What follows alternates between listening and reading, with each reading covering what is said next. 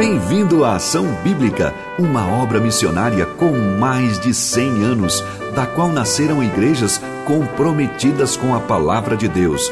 Essa mesma palavra nos diz: Feliz o homem que me dá ouvidos.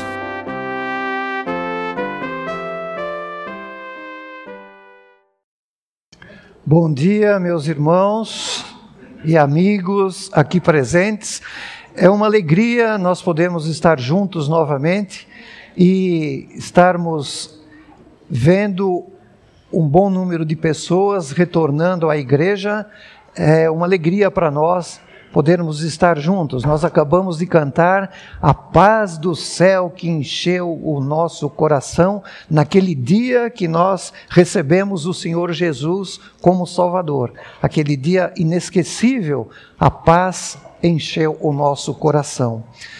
Meus queridos, nós temos, nos últimos tempos, nas últimas pregações, falado um pouco das falsas falsos profetas, das heresias que são ditas por esses falsos profetas, e nós, na última pregação nossa, que foi no dia 4 de julho de 2021, nós falamos de um tema batalhando pela fé, batalhando pela fé.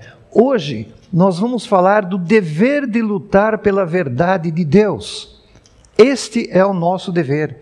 É o dever de todo cristão lutar pela verdade de Deus. E esse tema de hoje, ele é um, uma, uma continuação daquele tema mesmo, batalhando pela fé, do dever que nós temos como cristão de lutar pela verdade de Deus. Pela verdade de Deus. É, nós estamos então ah, lendo a epístola de Judas Passamos pelos versículos de 1 a 11 na última pregação e hoje nós vamos dos versículos 12 ao versículo 25. Eu peço então que os irmãos acompanhem a leitura desse texto, quer pela Bíblia, quer pelo texto que será exposto ali, e é uma alegria podermos estar juntos para novamente meditarmos na palavra de Deus. Vamos ler então a epístola de Judas, nos versículos de 12 até o versículo 25. A palavra de Deus, a palavra de Deus nos diz o seguinte: Estes homens, quem estes homens? Os falsos mestres, aqueles que pregam heresias. Estes homens são como rochas submersas em vossas festas de fraternidade, banqueteando-se juntos sem qualquer recato, pastores que a si mesmos se apacentam, nuvens sem água, impelidas pelos ventos, árvores em plena estação dos frutos, destes desprovidas, duplamente mortas, desarraigadas, ondas bravias do mar, que espumam as suas próprias sujidades, estrelas errantes, para os quais tem sido guardada a negridão das trevas para sempre. Quanto a estes, os falsos mestres, né? Quanto a estes, foi que também profetizou Enoque, o sétimo depois de Adão, dizendo: Eis que veio o Senhor entre suas santas miríades. Para quê? Para exercer juízo contra todos, para fazer convictos todos os ímpios acerca de todas as obras ímpias que impiamente praticaram e acerca de todas as palavras insolentes que ímpios pecadores proferiram contra ele. Os tais, os falsos, né? Os tais são murmuradores são descontentes, andando segundo as suas paixões. A sua boca vive profalando grandes arrogâncias, são aduladores dos outros, por motivos interesseiros. Vós, porém, amados, lembrai-vos das palavras anteriormente proferidas pelos apóstolos do nosso Senhor Jesus Cristo, os quais vos diziam: no último tempo haverá escarnecedores, andando segundo as suas ímpias paixões. São estes os que promovem divisões sensuais, que não têm o espírito. Vós, porém, amados, edificando-vos na vossa fé santíssima, orando no Espírito Santo, guardai-vos no amor de Deus, esperando a misericórdia do nosso Senhor Jesus Cristo, para quê? Para a vida eterna. Compadecei-vos de alguns que estão na dúvida, salvai-vos, arrebatando-os do fogo. Quanto a outros, sede também compassivos em termos, em temor, detestando até a roupa contaminada pela carne. Ora, aquele que é poderoso para vos guardar de tropeços e para vos apresentar com exultação imaculados diante da sua glória, ao nosso único Deus, o nosso Salvador, mediante Jesus Cristo, Senhor nosso, glória, majestade, império e soberania antes de todas as eras, e agora e por todos os séculos. Amém. Vamos orar. Senhor Deus, nós estamos mais uma vez na tua igreja, na sua presença. Obrigado, Senhor, porque nós podemos abrir a tua palavra, meditar sobre ela. Senhor Deus, que possamos realmente estar com os nossos corações abertos para ouvir aquilo que tu tens para a nossa vida no dia de hoje. Senhor, que tudo que está lá fora nós possamos esquecer para estarmos em contato único e exclusivamente contigo, com a Sua palavra. Que o Senhor nos ajude, que eu possa falar as coisas claramente e que as pessoas possam entender através da obra do Teu Espírito Santo e aquilo que eu for falar seja da Tua vontade e não da minha vontade. Graças, Senhor, te dou por esse momento tão edificante da Sua palavra. É em nome de Jesus é que eu te peço e te agradeço, Senhor Deus. Amém.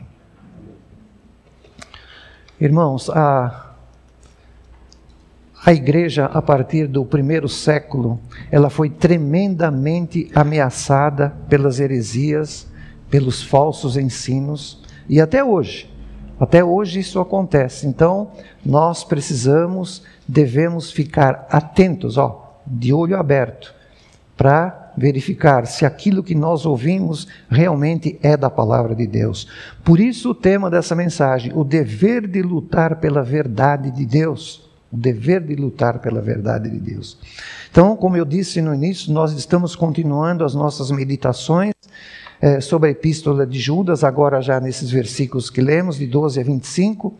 E essa epístola, juntamente com a segunda epístola de Pedro, é uma carta contundente sobre a batalha pela fé que foi entregue aos santos, como nos diz o versículo 3 da epístola de Judas, que nós falamos na, na pregação passada.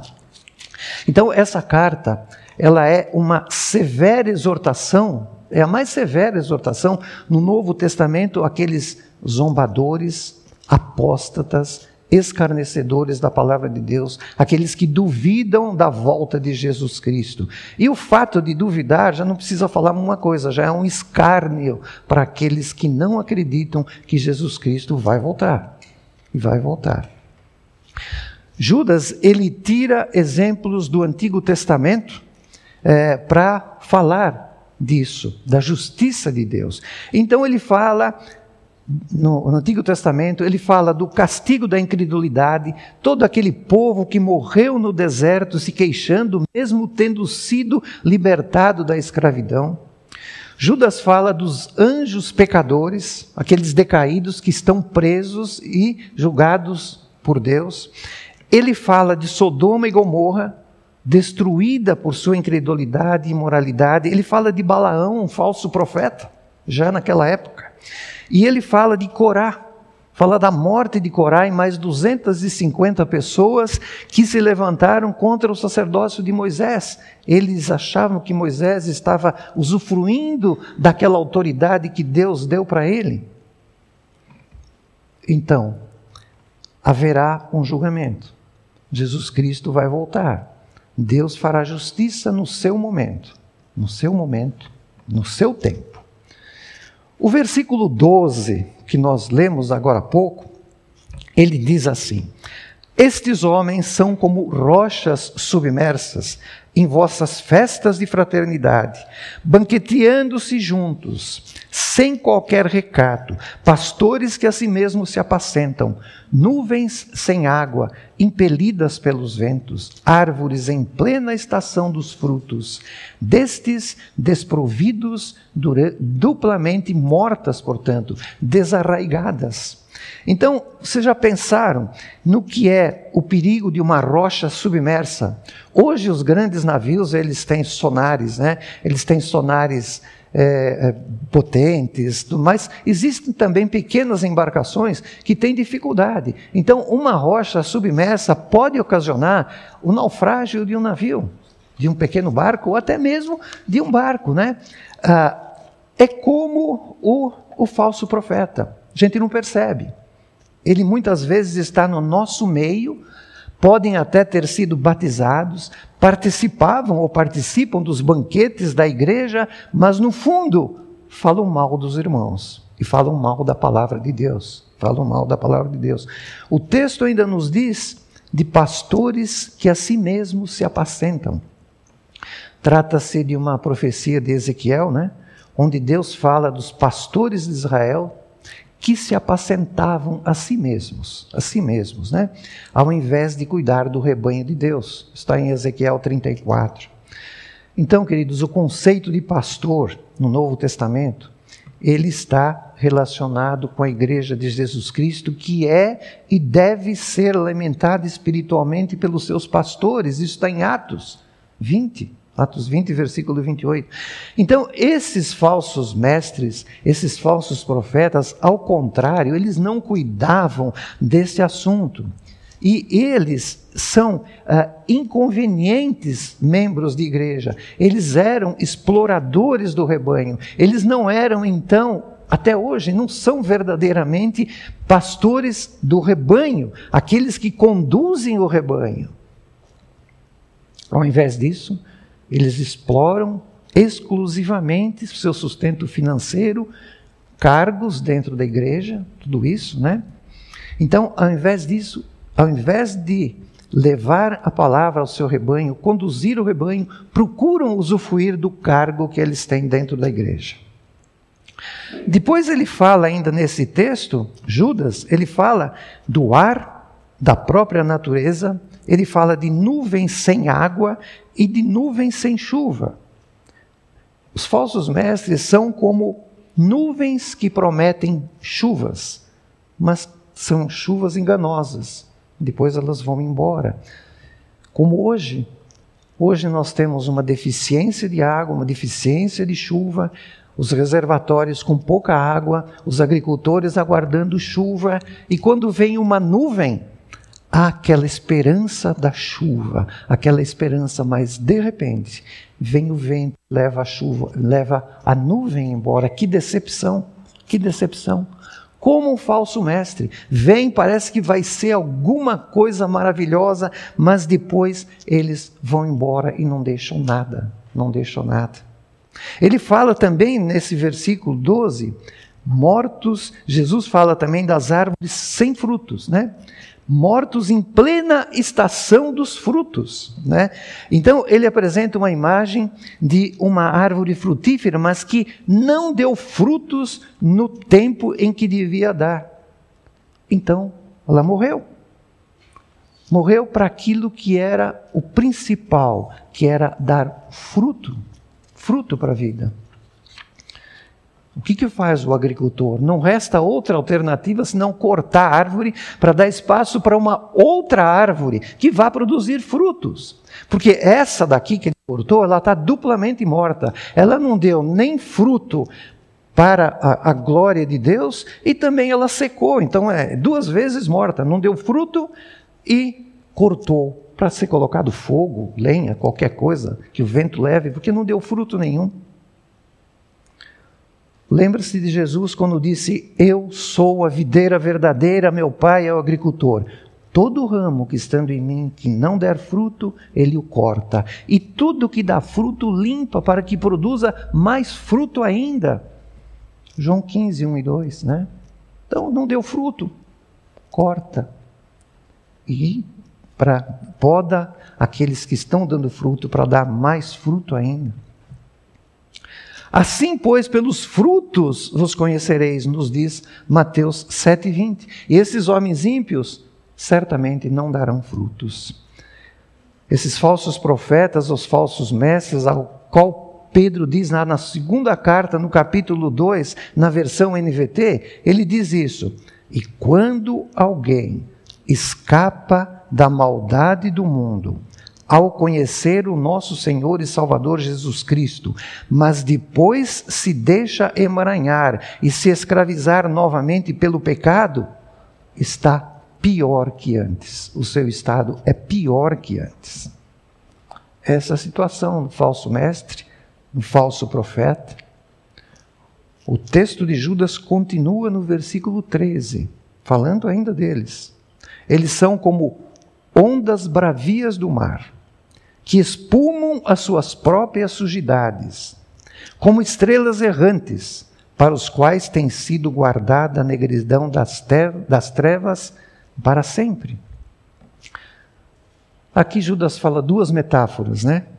Ondas bravias que espumam a sua própria sujidade.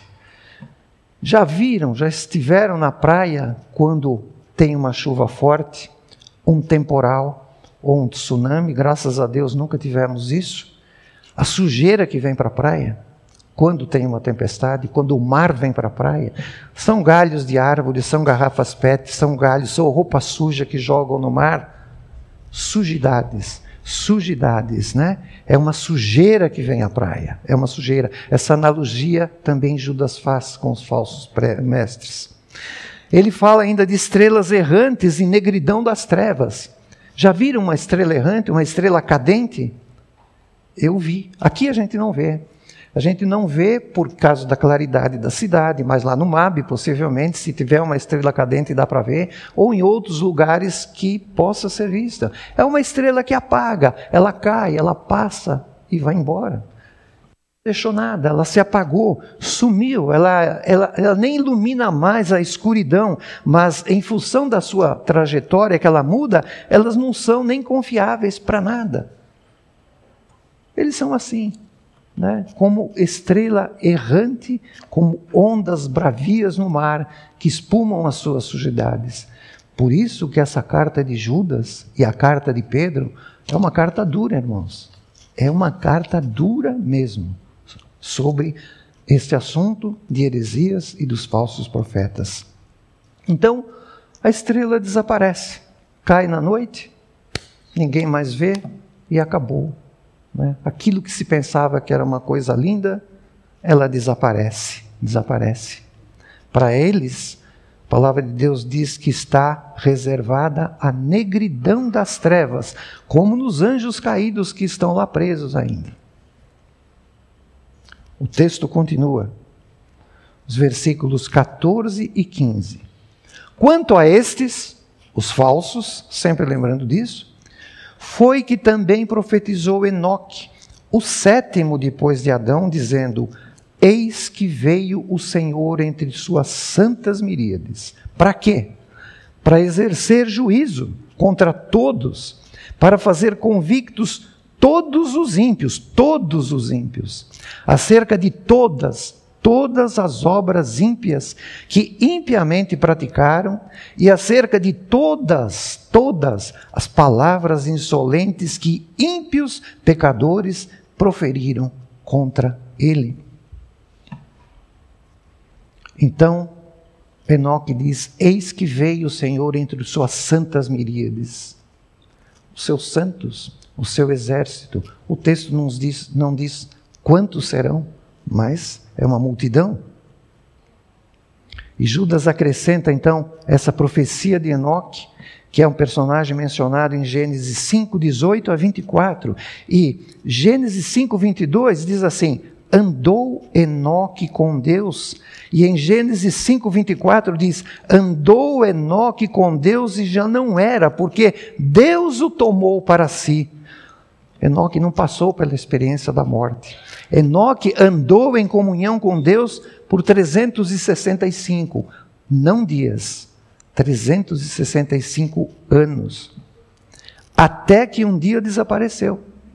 Por quê? Porque Deus o levou para junto de si. Deus o levou. Então, Enoque tinha uma vida íntima com Deus, ele andou com Deus, ele profetizou nos tempos dos dilúvio, de dilúvio. Então é Adão, Sete, Enos, Cainã, Malael, Gered e Enoque. O sétimo depois de Adão foi Enoque. E é ele.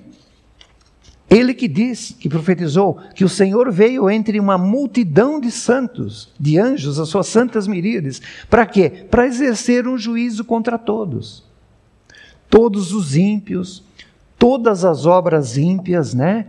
Atos, né? Aqueles atos perversos, todas, todas as palavras insolentes, tudo isso são insultos ao nosso Deus. Tudo isso são tem um, um, versículo da Bíblia também que se chamar alguém de tolo, nós já seremos condenados por isso, né?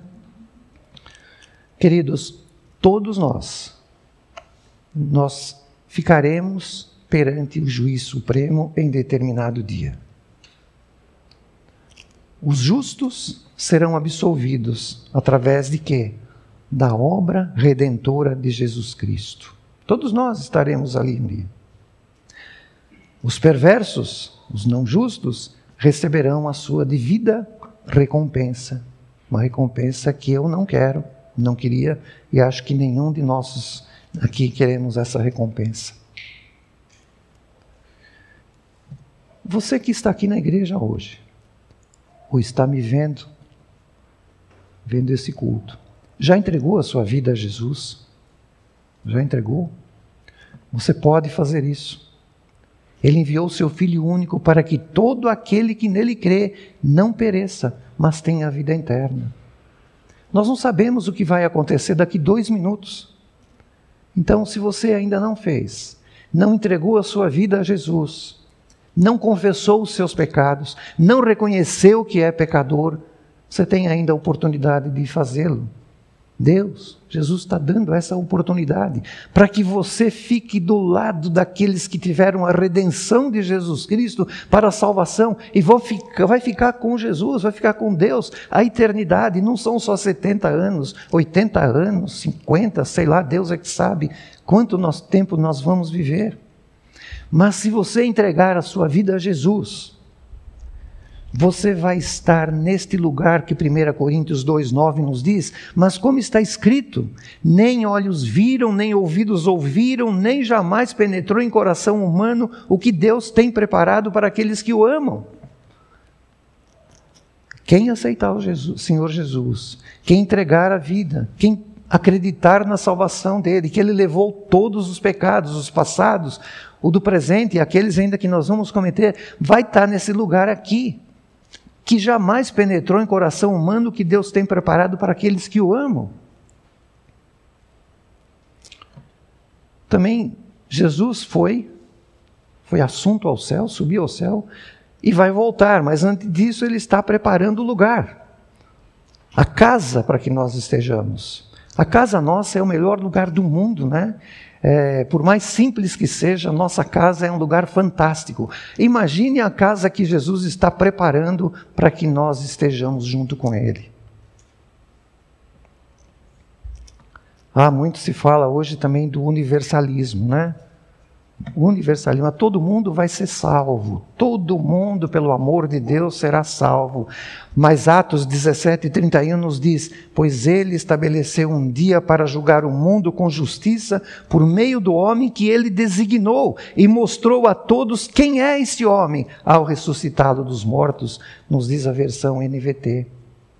Nos diz essa versão. Entregue a sua vida a Jesus e você vai estar junto com todos aqueles que fizeram isso e estarão nesse lugar que nenhum coração humano pode imaginar o que, como é esse lugar. O texto continua no versículo 16.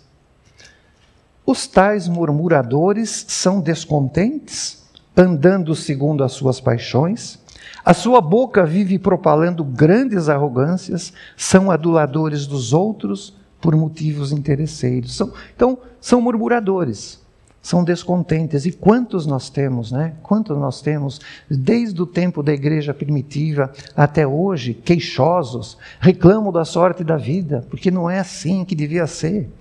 Iguais os, igual os israelitas quando murmuravam ali no deserto, né? E foram mortos ali pelo anjo destruidor.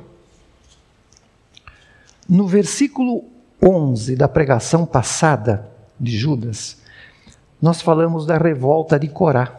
E falamos, passamos aqui por ela hoje, que questionou a autoridade de Moisés, a autoridade que era concedida por Deus. Corá não estava satisfeito com a liderança e autoridade de Moisés. E reclamou. E o que Moisés disse para ele? Mas não é contra mim que você está se rebelando. Você está se rebelando contra Deus. Não é contra mim, eu sou um instrumento na voz de Deus, na, na, dirigido por Deus. Você está se rebelando contra Ele. E ali a terra se abriu, né? E Corá foi tragado com todos os seus pertences, os seus familiares, e foram 250 pessoas que foram tragadas pela terra, o texto nos diz. Mas teve mais. O texto nos diz, em Números 16, 41 a 50, né? nesse mesmo capítulo, que na manhã seguinte, na manhã seguinte, toda a comunidade de Israel começou a queixar-se novamente a Moisés e Arão também que estava ali. E eles diziam: Vocês mataram o povo do Senhor, vocês mataram. Mas enquanto eles estavam reunidos para protestar, veio uma nuvem gloriosa, e quem estava na nuvem? O Senhor estava na nuvem e disse a Moisés: Olha, Moisés, afastem-se dessa comunidade, para que eu as destrua agora mesmo. Eu as destrua agora mesmo. E Arão seguiu as ordens, né? Arão seguiu as ordens de Moisés. Moisés disse assim: Arão, vá lá, pegue o incensário, coloque as brasas do altar, acrescente o incenso, leve para o meio da comunidade, a fim de, de, de termos paz, porque a ira do Senhor já começou. E Arão seguiu as ordens de Moisés, mas a praga já havia começado. Já havia começado a matar. E Arão, com o incensário, entrou ali no meio daquele povo, se colocou entre os mortos e vivos e a praga cessou. Mas ainda assim morreram 14.700 pessoas, além daqueles que já haviam morrido na revolta de Corá, que eu falei mais 250. É o julgamento de Deus. É o julgamento de Deus. Ele vai julgar no momento certo também os falsos mestres, os falsos profetas. Mas agora tem uma coisa boa nos versículos de 17 até 23, Judas faz uma exortação dirigida aos verdadeiros crentes. Agora ele fala aos crentes. Ele usa versículo 17, vós, porém, amados. Ele usa amados três vezes nessa carta. Ele usa no versículo 3, quando ele diz: Amados, quando empregava toda a diligência em escrever-vos acerca da nossa comum salvação. Depois, ele usa aqui no versículo 17, vós, porém, amados, e vai usar também no versículo 20, onde ele diz: Vós, porém, amados. Então, nós somos amados. Judas diz, palavra inspirada por Deus, nós somos amados por Deus. Amados, né? Ele diz que somos amados e somos amados desde antes da eternidade. Deus nos amou primeiro, antes do mundo. Ele nos conheceu ainda, éramos informes, o Salmo diz lá, né? Não me lembro o versículo, mas ele diz isso. E ele continua dizendo aqui no versículo 17: Lembrai-vos das palavras anteriormente proferidas pelos apóstolos do nosso Senhor Jesus Cristo os apóstolos que nos trouxeram a palavra. Ainda hoje, na igreja, há líderes que são chamados de apóstolos, querendo introduzir novos, estranhos cargos dentro da igreja. Né? No tempo dos apóstolos, os crentes decoravam o Antigo Testamento e também guardavam, ouviam as mensagens do Evangelho que tem ouvido dos apóstolos, né? Guardai-vos as mensagens dos apóstolos. Eles eram forçados, né, de uma certa forma, a desenvolver a memória, né? Pois não tinham acesso à escritura. Hoje nós temos a palavra escrita. E mesmo assim, muitas vezes nós deixamos de exercitar nossa memória. Ou mesmo podemos pensar, mas para que eu vou querer decorar alguma coisa? Eu tenho a palavra escrita, se eu precisar, eu vou lá e abro a palavra. Então achamos que nós não temos necessidade de memorizar nada. Nada. Queridos, a prática, as práticas espirituais, como orar, cantar hinos, incutem no nosso cérebro e no nosso coração as verdades de Deus. Isto pode ser muito útil quando for necessário, quando será necessário. Mesmo então, se nós tivermos às vezes deslizes de memórias, fatalmente nós vamos lembrar do que nós decoramos, do que nós aprendemos. Eu me lembro de um velório que eu fui do pai de uma irmã lá em Santo André. E o pai faleceu com estado avançado de Alzheimer.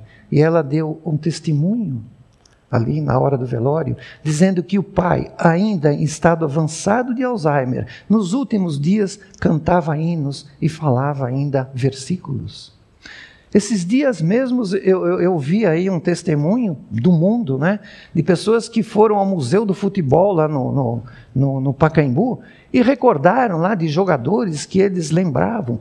Depois eu vi outro dia um grande famoso cantor americano com 92 anos em estado avançado de Alzheimer que subiu ao palco acompanhado de uma cantora e cantou músicas ainda mesmo com Alzheimer. Então, se o mundo aproveita isso, né, por que, que nós que somos crentes não podemos aproveitar da palavra de Deus para introduzir no nosso coração, em nosso, nosso cérebro, a palavra de Deus, para que no momento oportuno nós possamos usufruir dela?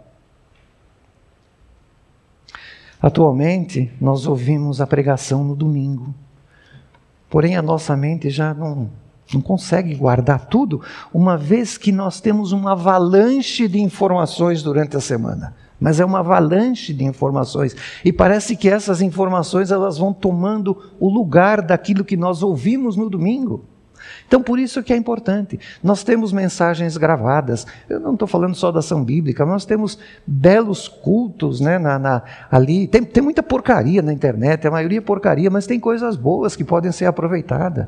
Nós temos ali cultos. Então, vamos ouvir da palavra de Deus, vamos fortalecer a palavra de Deus, né? Vamos ouvir. Lembrai-vos das palavras ditas pelos apóstolos, diz aqui. Então, lembrai-vos do culto de hoje, não só de hoje, daquilo que está gravado, para guardar na mente aquilo que é importante para a nossa vida. Não tanta coisa que a gente ouve que passa, que vai embora. E às vezes nós estamos substituindo a palavra de Deus por informações fúteis, inúteis. Romanos 12, 2 nos diz: para não imitarmos os, os comportamentos e os costumes deste mundo, diz: Transformai-vos pela renovação da vossa mente, para que experimenteis qual seja a boa, agradável e perfeita vontade de Deus. Boa e agradável. Queridos, com tudo que a mídia nos oferece atualmente, nós precisamos tomar cuidado. Não significa também que nós vamos eh, apenas ler literatura cristã, não é só isso, né? Assistir filmes só relacionados a, a coisas boas também, mas significa de nós sermos cuidadosos com o que os nossos olhos veem e ouvem. Filipenses 4:8 nos diz: "Finalmente, irmãos, tudo que é verdadeiro, tudo que é respeitável, tudo que é justo, tudo que é puro, tudo que é amável, tudo que é de boa fama, se alguma virtude há e se alguém, se algum louvor existe, seja isto que ocupe o vosso pensamento. Aquilo que é verdade, aquilo que tem respeito, aquilo que é justiça, aquilo que tem pureza, aquilo que é amável, tudo que é de boa forma. É isto que deve ocupar o nosso pensamento. Eu sei que é difícil. Nós somos de carne também, né? Em alguns momentos nós podemos ter alguma dificuldade disso. Guardo no coração as tuas palavras para não pecar contra ti, nos diz o Salmo 119, 11. E vem o versículo 18, como ele completa ali, né? Lembrai-vos das palavras anteriormente proferidas pelos apóstolos do nosso Senhor Jesus Cristo, os quais diziam: No último tempo haverá escarnecedores andando segundo as suas ímpias paixões.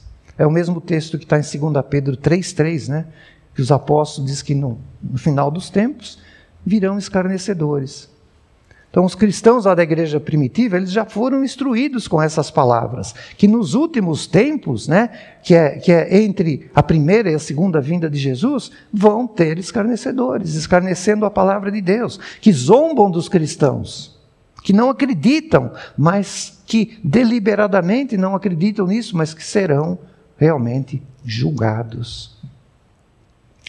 O versículo 19 nos diz: são estes os que promovem divisões sensuais que não têm o espírito.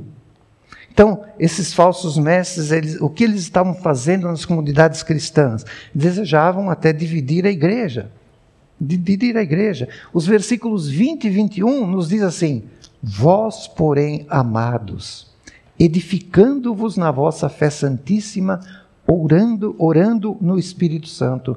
Aqui Judas fala de fé, oração, amor e esperança, nesses quatro versículos aqui, né?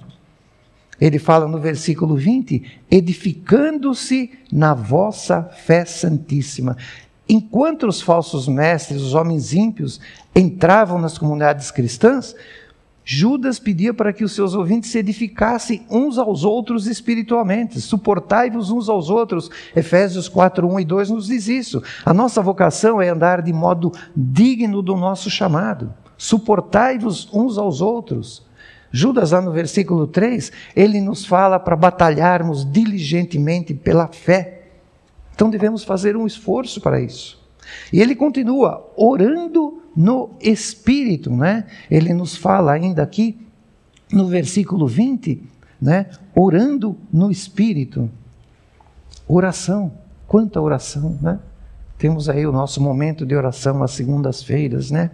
No versículo 20, 21 e 22, ele nos fala: guardai-vos no amor de Deus. Então, é no amor de Deus é que nós podemos nos refugiar contra as heresias dos falsos mestres. É nesse amor de Deus, né, que vai nos conduzir à vida eterna. No, ele diz ainda esperando a misericórdia do Senhor no dia do julgamento, as misericórdias do Senhor que nos conduzirão à vida eterna. E Judas dá algumas diretrizes nos versículos 22 e 23 de como nós devemos cuidar desses falsos mestres, né? Ele chama a atenção com severidade, mas ele também nos exorta a um trabalho de recuperação. Trabalho de recuperação. Não só dos falsos mestres, como daqueles que acreditam também naquilo que eles falam, né? Então nós devemos ter compaixão também pelos falsos mestres e também e levar a verdadeira palavra de Deus àqueles que foram ou estão sendo levados ao erro. Versículo 23 nos diz: Salvai-vos, arrebatando-os do fogo. Cuidado para não se queimar. Acautelai-vos, né? Acautelai-vos, né? Acautelai-vos, porque de repente a gente vai falar para alguém e acaba sendo envolvido até pelo pecado. O diabo é astuto, né? O diabo é astuto. A gente precisa ter cautela também para lidar com esse pessoal. Porque ele diz no versículo 23, arrebatando-os do fogo. Então tem gente que acha né, que libertinagem, que fazer o que quer não é pecado, que a graça de Deus é mais abundante que o pecado. Mas Romanos 6, 1, 2 nos diz, que diremos, pois? Permaneceremos no pecado para que seja a graça mais abundante? De modo nenhum, ele mesmo responde. Como viveremos no pecado, nós que para ele morremos? Cuidado, não podemos subestimar também o poder do pecado, mas devemos combatê-lo.